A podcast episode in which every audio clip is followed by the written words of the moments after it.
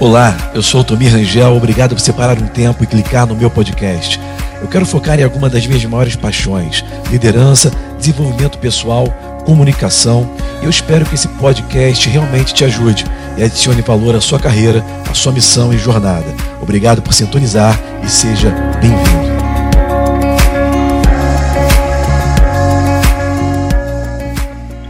Olá, gente, bem-vindo a mais um domingo, nosso encontro online. E nós estamos começando uma série nova nesse mês de abril, que para mim é um dos melhores meses do ano, ou melhor mês do ano, né? Poderia falar assim. E eu estou muito empolgado com essa série, porque nós estamos vendo algo muito atípico na vida ou na história da humanidade. Nós, o mundo inteiro está enfrentando o mesmo inimigo. Deixa eu te falar algo importante sobre esse inimigo.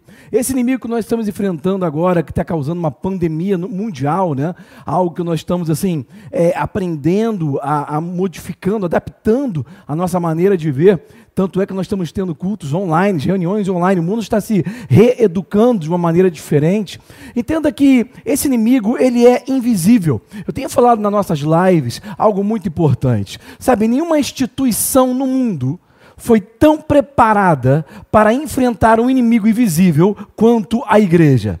A igreja tem as armas para enfrentar inimigos invisíveis. A igreja foi chamada para enfrentar inimigos invisíveis. Nós já fomos preparados, adestrados, treinados para enfrentar inimigos invisíveis. E nós vamos agora, nesses próximos minutos, nos, é, nos reforçar, trazer à memória as, as armas que nós temos para enfrentar essa situação que para muita gente já está ficando difícil, apertada. Algumas pessoas podem estar perdendo já a esperança, outras pessoas já não sabem o que vão fazer nos próximos dias. Deixa eu te trazer agora armas espirituais. Deixa eu te trazer agora um fortalecimento, algo que vai vir do seu interior. Sabe, Provérbios capítulo 18, versículo 14, a Bíblia diz que se o seu espírito, se seu homem interior está forte, ele vai te sustentar no momento da adversidade. Mas um espírito abatido, abatido, quem o levantará? Perceba que a Bíblia está mais preocupada com o que acontece dentro de você com aquilo que, do que aquilo que acontece ao seu redor.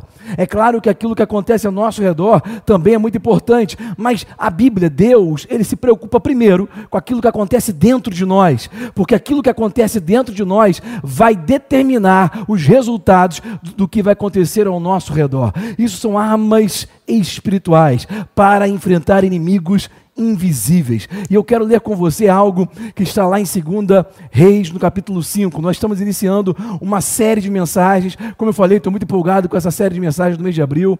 Essa série de mensagens chama-se Tire Deus da Caixa. E o que significa isso? Sabe, muitas vezes nós que cremos em Deus, talvez você não se chame ou não se intitule evangélico, ou nem mesmo cristão, mas você crê em Deus, né? Eu creio que, eu acho que todas as pessoas no seu íntimo têm uma, uma crença crença. Até o ateu, ele crê que nada existe, não é verdade? Então todo mundo tem uma crença dentro de si.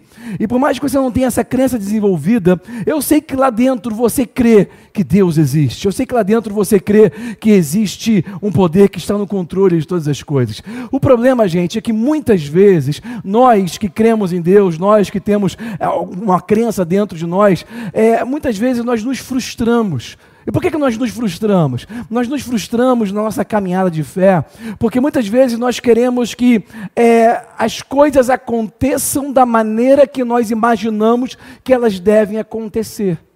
Às vezes nós começamos a crer que no dia tal vai acontecer isso, ou que aquilo vai acontecer daquela maneira, ou que nós vamos conseguir é, a resposta dessa maneira, e nós sonhamos, e, e, e nós imaginamos, e nós é, ficamos desejando aquilo, e de repente não acontece nem no dia, nem na hora, nem da maneira que nós pensamos.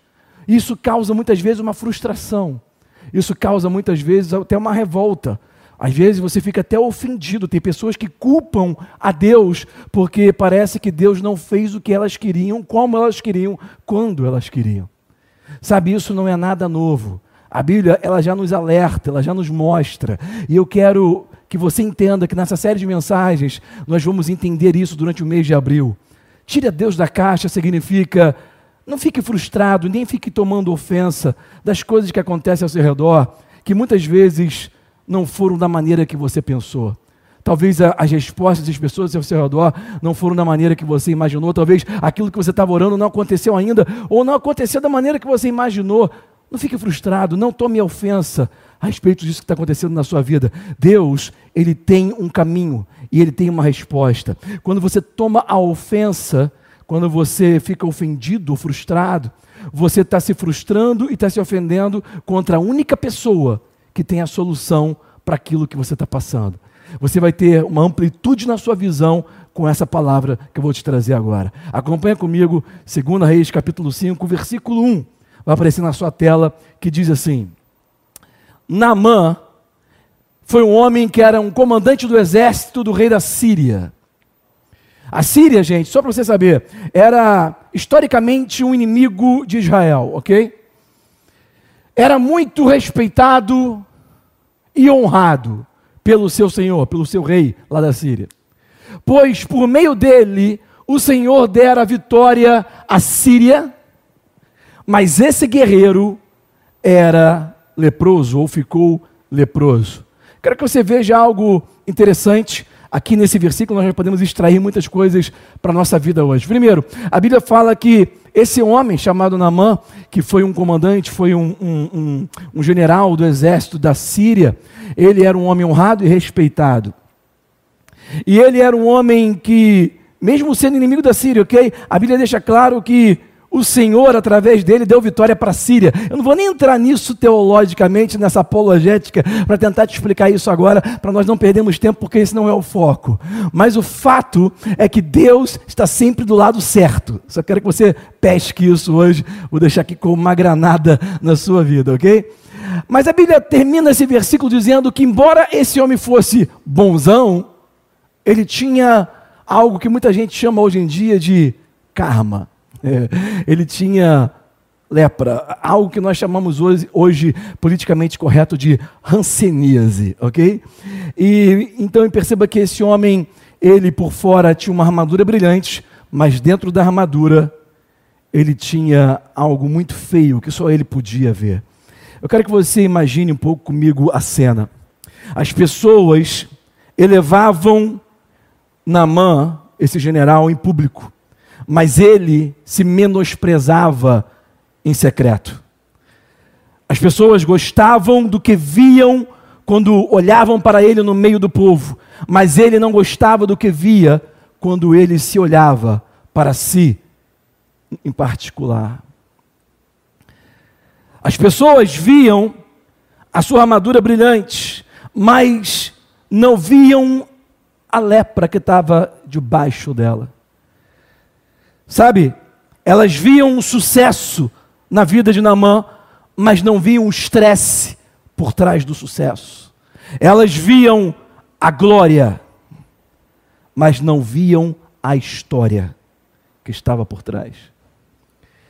Nesse tempo que nós vivemos, desse vírus chinês, dessa, desse inimigo invisível, tem muitos pais de família que estão tentando segurar firme a onda em casa. Muitas mães que trabalhavam fora que estão tentando segurar firme a onda em casa, com filhos trancados dentro de casa, tendo que, tendo que se virar para estudar online, aqueles que conseguem, que podem.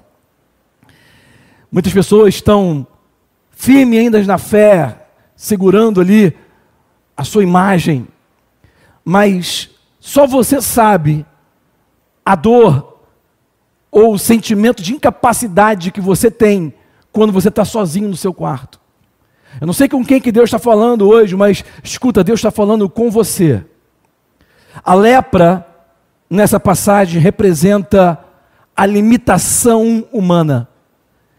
E diante de qualquer situação da nossa vida, por mais bonzão que você seja, honrado e respeitado pelas pessoas, existe uma limitação pessoal, individual, uma limitação que você conhece bem, que as pessoas não conseguem ver, uma, uma limitação que talvez a sua esposa ou seu marido nunca viu, uma, uma, uma, limitação que talvez seus filhos não enxerguem. Todos podem até bater palmas e te honrar, mas você sabe do que eu estou falando.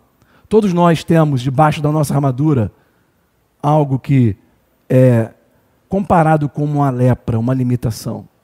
Sabe, hoje nós vivemos num mundo que eu posso falar assim, não de maneira pejorativa, mas de maneira vamos dizer assim, muito corriqueira, um mundo de coaches. O que, que, são os coaches hoje em dia? A palavra coach vem da palavra treinador em inglês, né? São pessoas que treinam outras pessoas para seu desenvolvimento pessoal. São pessoas que vão consertar na sua vida, talvez, alguns problemas, ok? Mas eu quero que você veja que nessa passagem, nenhum coach do mundo ia consertar o problema de Namã.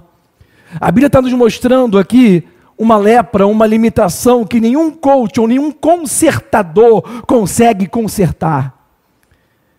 Deus está deixando claro, e eu amo ver a Bíblia na ótica de Deus, principalmente na, na, na, antiga aliança, quando Deus ele deixa bem claro as limitações e disfuncionalidades das pessoas, ele deixa bem explícito para que todo mundo possa se identificar, porque muitas vezes em público nós não falamos nada, mas no particular nós estamos nos identificando.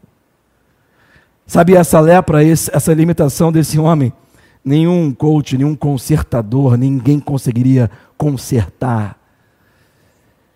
Geralmente, na igreja, quando nós vivemos em um ambiente no mundo da igreja, e você que é cristão, você sabe o que eu estou falando, nós temos oportunidades onde nós contamos testemunhos de batalhas que nós ganhamos.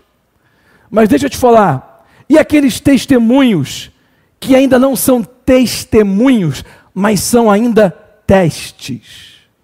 Não viraram ainda testemunhos. E quando a história de Davi e Golias, o Golias ainda não caiu, e Davi ainda está humilhado. Você ainda não, sabe, nós não contamos o testemunho que deu errado ainda. Tem muita coisa na sua vida que ainda não deu certo. E a gente não conta isso. Geralmente os testemunhos são de vitórias. Ninguém conta ainda o fracasso que teve. O problema que continua e parece que não quer sair. Mas todos nós temos essas limitações e carregamos com elas até hoje, e a Bíblia está deixando claro isso, para que nós possamos ver o caminho e como fazer para superar essas situações de nossas vidas. Eu quero ler com você o versículo 2 e 3, nessa passagem do 2 Reis, capítulo 5. O versículo 2 diz assim: Ora, tropas da Síria haviam atacado Israel e levado cativa uma menina. Eu acho interessante a Bíblia deixar claro que era uma menina, não era uma mulher, que passou a servir a mulher de Naamã. Versículo 3. Um dia ela disse à sua senhora: Se o meu senhor procurasse o profeta que está em Samaria, ele o curaria da sua lepra. Nesses dois versículos nós vemos coisas importantíssimas para a nossa vida. Eu vou ser bem direto para não perder o seu tempo. Preste bastante atenção. Primeira coisa, eu quero que você veja que no versículo 2 a Bíblia deixa claro que uma menina de um outro reino estava na casa. uma menina de um outro reino estava na casa. Sabe, eu não sei quem está na sua casa hoje. Mas se tiver alguém na sua casa que pertence ao reino de Deus, essa pessoa é um vínculo que vai te levar para aquilo que você precisa. Uma menina de um outro reino estava na casa. Ela viu a lepra. Porque ela estava próxima ao casal, ela servia a mulher de Naamã, essa menina que foi levada como escrava, ok? Quando a Síria sitiou Israel ela viu a limitação, ela viu a fraqueza, ela viu a doença. Agora, o que eu acho interessante nesse versículo 2 e 3 é que a Bíblia diz que aquela menina, ela disse: Ah, se meu senhor Namã fosse até o reino da onde eu pertenço, lá teria, lá tem um profeta que o curaria da sua lepra. Perceba que essa menina, quando viu a limitação, quando ela viu a doença, ela não se afastou, mas ela se aproximou. Isso é uma lição para muito cristão hoje em dia, ok? Que quando é perseguido por alguém e vê aquela pessoa numa pior, a pessoa fala assim: tá vendo? Deus pesou a mão, vai morrer, vai, vai cair um fogo do céu. Não, não. Aquela menina não desejou o mal. Aquela menina, na verdade, deu para Naamã um caminho de escape, de vitória. Mas eu quero que você perceba que aquela menina, quando ela viu a doença, ela não se afastou. Ela se aproximou. Sabe, na nossa vida nós temos que dar muito valor para as pessoas que, quando enxergam o nosso pior, não se afastam, mas continuam andando perto de nós. Talvez você tenha problema com a, sua, com a sua mulher, ou com seu marido, ou com seus filhos, mas pense um pouco: será que eles foram embora ou ainda estão na sua casa? Aquelas pessoas que viram o seu pior e continuam com você, dê valor para essas pessoas, dê valor para aquilo que elas falam. A Bíblia diz que Namã, ele valorizou o que aquela menina falou. A Bíblia diz que Namã creu no que, ela, no que aquela menina falou. E ali tem um grande, um grande, vamos dizer assim, é, é, nós podemos dar um grande valor para Namã por ele ter feito aquilo. Por quê? Porque naquela época os homens não consideravam muito o que as mulheres falavam, quanto mais uma menina. Mas a Bíblia diz que Namã, ele creu no que aquela menina falou. Sabe, nesse contexto nós entendemos que o sucesso de Namã foi ter dado ouvidos para aquela menina, ter valorizado a palavra de alguém que estava abaixo do nível dele. Muitas vezes nós não valorizamos as pessoas que nós consideramos que estão abaixo de nós. Algumas pessoas, elas não evoluem na vida porque elas possuem algo que eu chamo de audição seletiva. Elas costumam ouvir somente quem elas consideram que sejam melhores do que elas. Elas não dão valor para as pessoas que elas consideram que é menor do que elas. E quando você tem essa audição seletiva, você muitas vezes perde a oportunidade de ouvir o que Deus está falando com você. Aquela menina chegou para Namã e falou assim: Senhor, no teu reino não tem cura, mas no meu reino tem cura. e sabe, isso, você pode, você pode pegar para você hoje. Quando o mundo diz que não tem cura, talvez nesse governo não tenha, mas nós participamos de um reino que tem cura para qualquer tipo de doença e tudo está debaixo dos pés do nome de Jesus. Se você crê na sua casa, diz amém. Ela disse isso para ele: Namã, aqui nesse reino não tem cura, mas no meu reino tem cura. Namã, ele teve um valor porque ele escutou aquela menina.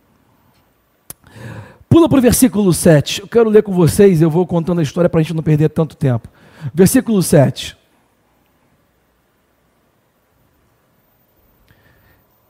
Versículo 7 diz assim: Assim que o rei de Israel leu a carta, rasgou as vestes e disse: Por acaso sou eu Deus capaz de conceder vida ou morte? Porque este homem me envia alguém para que eu o cure da lepra? Vejam como ele procura um motivo para desentender-se comigo. Sabe, esse versículo 7 relata o momento que o rei de Israel recebeu a carta do rei da Síria, dizendo com que o, o, rei da Síria mandou uma carta, um e-mail, né? Dizendo para ele assim: Olha, o meu servo na mão, o meu general está indo aí, cura ele da sua lepra. Porque nesse ponto o rei da Síria já estava crendo no, em Namã, e Namã já estava crendo na menina. Estava todo mundo crendo no Deus daquele reino, sem mesmo conhecer, pelo testemunho de uma menina. O seu testemunho tem valor, a sua palavra tem valor. E nesse versículo 7 nós vemos aqui simplesmente a limitação daquele rei.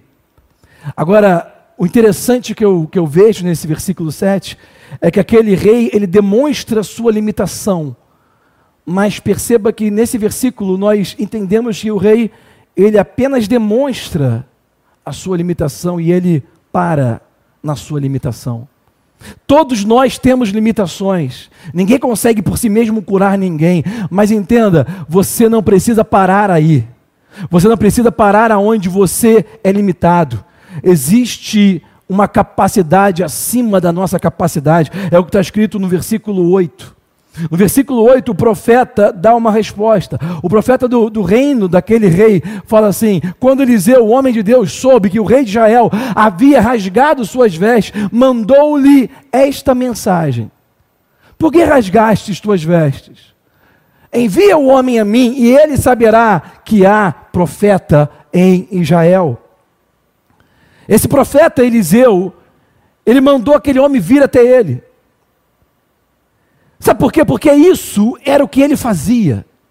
Entenda que aquele profeta era um homem como o rei de Israel era um homem. Ele tinha a mesma limitação ou capacidade igual. Ninguém ali tinha um poder sobrenatural em si mesmo. Mas o profeta, ele não parou na sua limitação. Ele deu um passo além.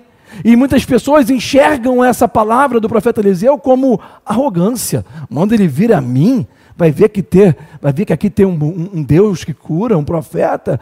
Sabe, existe uma diferença, uma linha muito tênue entre confiança e arrogância. Por quê? Porque a confiança ela é, se difere da arrogância, porque ela sabe da onde vem o poder, quem deu o poder para ele. Arrogância é a pessoa pensar que pode fazer porque ela é, ela é, ela é, o cara é bom, eu, eu, sou bom, manda vir. Não, não, não. Eliseu falou assim: vem, porque vai, ele vai ver que tem um profeta em Israel, um representante do Deus vivo. Eu sei de onde veio o meu poder. Você pode ser confiante em Deus. Muitas pessoas vão pensar que você é arrogante, mas você pode declarar: não, não, não. A minha capacidade, o meu poder veio do alto. Essa é a diferença. Deixa eu pular com vocês para o versículo 9 e 10. Versículo 9 e 10, aconteceu algo, vamos dizer assim, que seja o ápice dessa mensagem.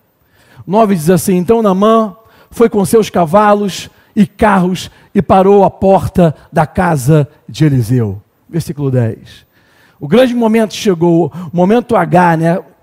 Eliseu enviou um mensageiro para dizer: Vai e lava-se sete vezes no Rio Jordão, sua pele será restaurada e você ficará purificado.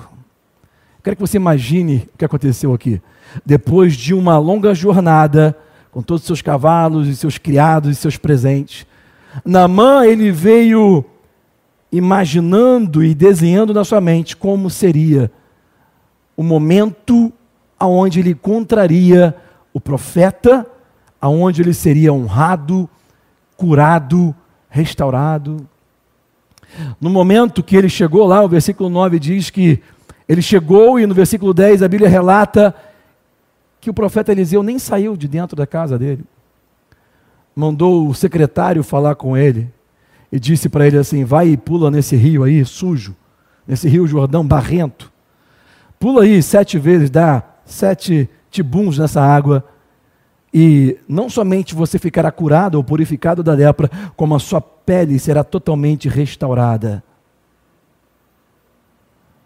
Olha o que diz o versículo 11. Mas Naamã ficou indignado e saiu dizendo: Eu estava certo de que ele sairia para me receber. Invocaria em pé o nome do Senhor, o seu Deus, moveria a mão sobre o lugar afetado e me curaria da lepra. A pergunta que eu faço para você é o seguinte: da onde que Naamã tirou isso tudo? da onde que você tira toda a sua imaginação? Sabe, muitas vezes, como eu falei no começo dessa mensagem, nós tomamos a ofensa e saímos revoltados, ofendidos, porque nós imaginamos algo que Deus nunca prometeu que ia te dar. Deus nunca falou que ia fazer da sua maneira. Quando Deus ele promete cura divina ou saída ou resposta em alguma área da sua vida, ele não fala como. O problema de muito cristão, ou muita pessoa, muita, as pessoas que creem, o problema de, do, dos crentes, ok? É que as pessoas estão crendo em Deus como se Deus fosse obrigado a fazer da maneira delas. E quando as coisas não acontecem quando e como elas pensaram, eles ficam ofendidos, elas se afastam. Foi exatamente isso que aconteceu com Namã. Namã ele começou a complicar as coisas. Sabe, Eliseu estava falando para Namã assim: olha, você não precisa complicar, é, é, é muito simples.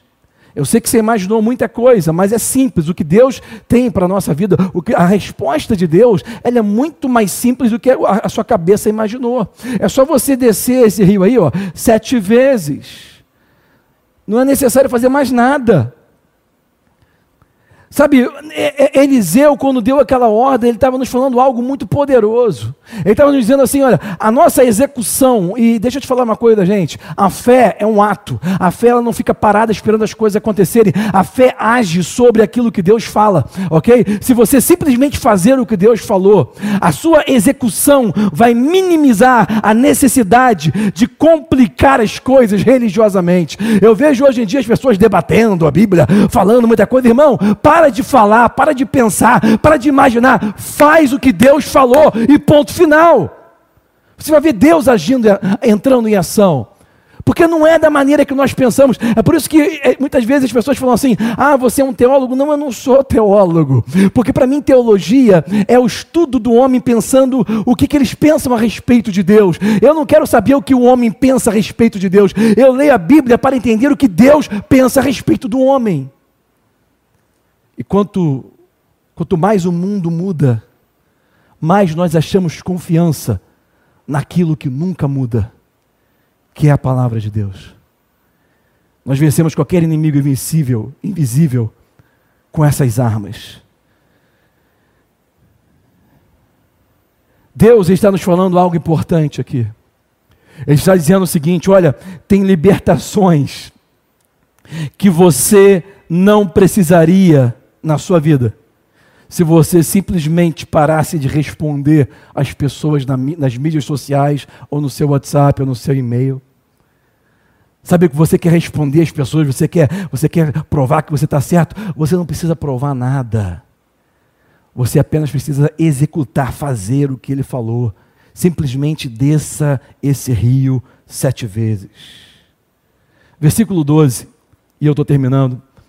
Namã ele saiu ofendido ele recebeu aquele espírito da ofensa. Sabe, o espírito da ofensa nos faz dar as costas para a única coisa que tem solução para nós, que é o próprio Deus. Namã, ele veio para curar uma coisa, e eu quero que você veja isso. Ele veio para curar a sua lepra, mas olha o que aconteceu. Olha o que ele falou. Não são os rios de Abana e Farpar, em Damasco, da terra dele lá na Síria, melhores do que todas as águas de Israel? Será que eu não poderia me lavar neles e ser purificado? E ele foi embora dali furioso. E esse versículo 12 está nos mostrando algo que só Deus via antes e que homem nenhum estava vendo, talvez nem Namã tinha percebido na vida dele. Namã ele foi lá para ser curado da sua lepra, mas Deus, Deus ele tem um plano perfeito, ele quer curar a pessoa completamente. Deus ele trouxe Naamã para ser curado de algo que ele podia ver, mas na verdade Deus queria curá-lo de algo que ele não estava vendo. Olha a resposta de Naamã. Ele comparou aquele rio de Jordão com o rio da sua terra. Ele saiu furioso, achando que a sua terra era melhor, que eles eram melhores. Entenda que Naamã tinha um cérebro maravilhoso ele era um general valoroso, ele era um homem de batalha, ele era um homem militar, ele, ele pensava muito bem. Esse cérebro dele, é, é para ele foi uma bênção profissionalmente, em tudo que ele fazia, mas esse mesmo cérebro que profissionalmente para ele era uma bênção, na vida pessoal era uma barreira. Pessoalmente, o mesmo cérebro que dava vitórias para ele nas batalhas, estava impedindo dele descer sete vezes no rio, que era tão fácil. Será que muitas vezes o seu cérebro, que tão inteligente que é, pode te impedir de aceitar as coisas simples que Deus está falando para você? Pensa um pouco nisso.